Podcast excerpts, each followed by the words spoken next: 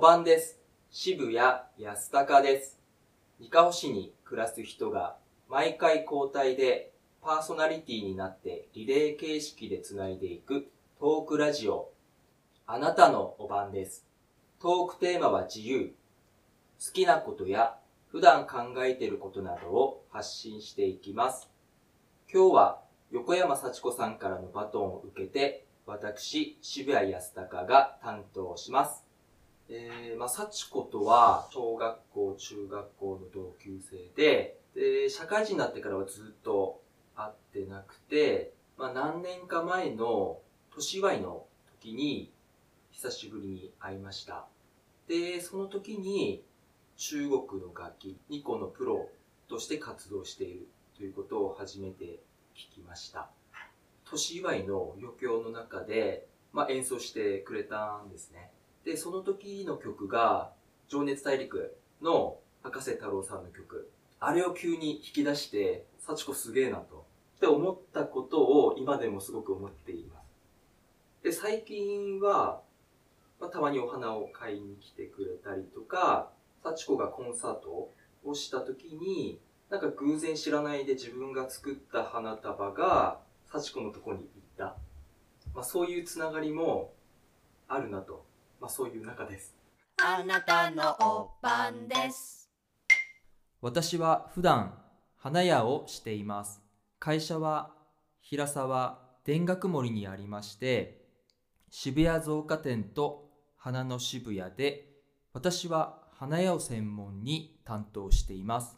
誕生日や記念日などの花束やアレンジメント、葬儀用の聖火、仏壇用のお花など制作しています。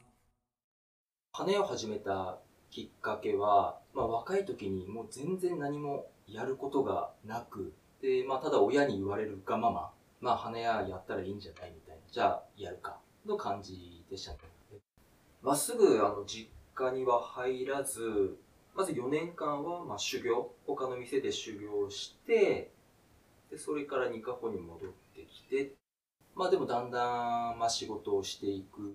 につれて、お花が持ってる魅力、お花をもらって嫌な人っていないですよね。もらった瞬間に、まあ、笑顔が出る。まあ、そういうところで、まあ、花ってとても素晴らしいものということに気づかされて、二十歳で始めて、まあ、24年間、まあ、花屋をしています。花屋さんでも、技術を競う日本一を目指すコンテストっていうのがあります。で、そこであの自分の腕試しとして26歳で初めてコンテストに参加しました。で、このコンテストの流れが東北大会に出て、で、そこから上位5名が全国大会へという流れがあります。初めて出た時は、もう自分の技術力のなさにもう愕然としたのを今でも覚えています。で、そこですごく悔しくて、まあ、30歳までには、まあ、全国大会に必ず出ると、まあ、一つの目標を決めました。花束とかアレンジの仕事をしながら、と店を閉めてから独自で勉強したりだとか、県外の方に、えー、とお花を習いに行ったりだとか。で、まあ、30歳になった時に、目標通り、初めてあの全国大会に出ることができました。全国に行くと、まず第一次審査が一つのテーマを与えられて、そのテーマに沿ったディスプレイ。私がこの初めて出た時は、180センチ四方のスペース。で、そこに自由にディスプレイをして、で、現地で制作するという。100名の中の上位20位までがセミファイナルへ勝ち進むことができて、で、そのセミファイナルのステージっていうのが今度、えっ、と、ステージ上にお花があるんですけども、で、開始となった瞬間に初めて見て、花束とアレンジ、どういうデザインにするか、それも瞬時に頭の中で考えて作っていくわけです。料理の鉄人っていう番組が昔あって、まあそんなイメージだと思ってください。の20名のうちの上位10名が最後のファイナルステージへ上がることができます。東北でもレベルが高いんですが、まあ、全国行くともう桁違いに違うんですね。やっぱり各地を勝ち上がってきたもうトップフローリストが約100名集まります。でそこで、やっぱり予選落ちしました。すごく悔しくて、今度は35歳までには必ず次のステージ、でセミファイナルまでには必ず残ると決めました。で、36歳で、え2回目のジャパンカップに出ることができました。一次審査は通ったんですけども、まあ、セミには残れないっていう状況でした。自分負けず嫌いなんですごく悔しくて、で、まあ40歳までにはセミファイナルまでには残りたいなというまた新たな目標を立てて、普段の仕事の中でも、まあ、コンテストの技術を磨く努力はしていました。まあ、36からなんで6年ぶりですかね、久しぶりに、ま、全国大会に出ることができまして、この時ですね、やっと持ち込み作品、持ち込みのディスプレイが16位という結果で42にしてやっと出ることができました。まあ、ここでもまあいい成績を残すことができまして、結果全体の8位、最終のファイナルステージにやっと出ることができました。で、ファイナルステージ競技は1時間の中で、まあ、ステージ上でテーマに沿ったディスプレイを作るわけです。で、ここのまあ上位10名っていうのは、もう雑誌に出る人だとか、まあ、YouTube 配信している人、まあ、花屋業界ではもう超有名の中で、この小さい秋田の中でももう田舎の田舎のような、まあ、二カ穂の小さい花屋から同じステージに立てるっていうことがすごく幸せだなと感じていたのを思い出します。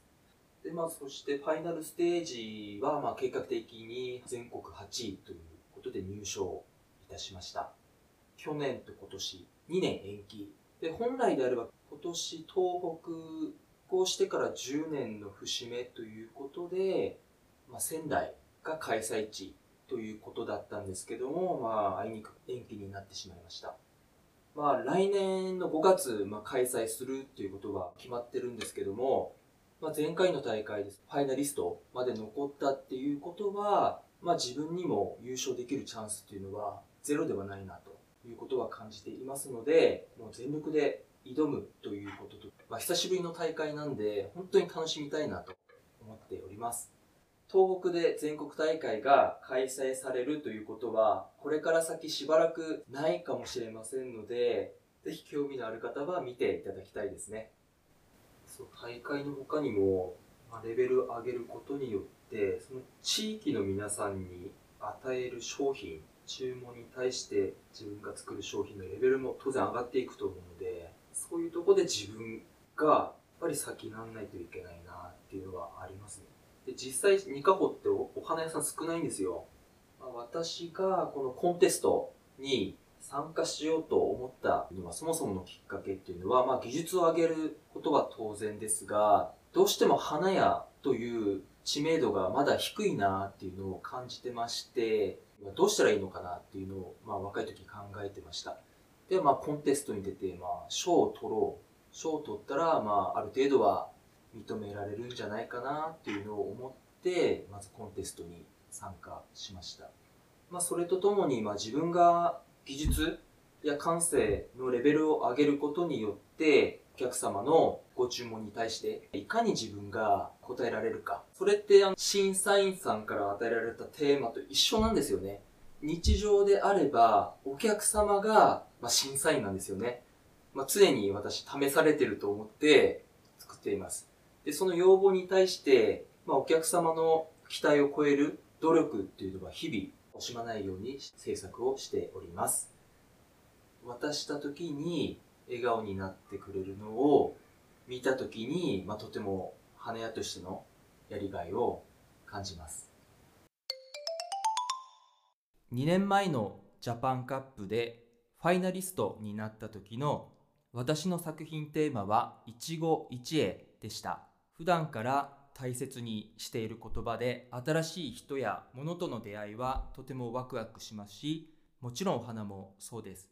例えば同じバラのお花でもよく見ると、まあ、お花の大きさ葉っぱのつき方、まあ、茎の曲がりとかトゲですね、まあ、全部同じ花って一つもないんですね。季節によっても例えば赤いバラであれば花びらの色が寒い時は濃くなるし暑い時は薄くなる、まあ、そんな品種もありますですからこういったお花との出会いも毎回一期一会だと思ってお花をよく見てこの綺麗なお花を、まあ、どう生かすか、まあ、お花自体はそのままでも本当に綺麗なのでこの綺麗さを生かすにはやっぱり自分の腕なんですよね。で、まあ、生かすも殺すも自分の腕次第だと常に意識して日々商品制作しています。あなたのお番です。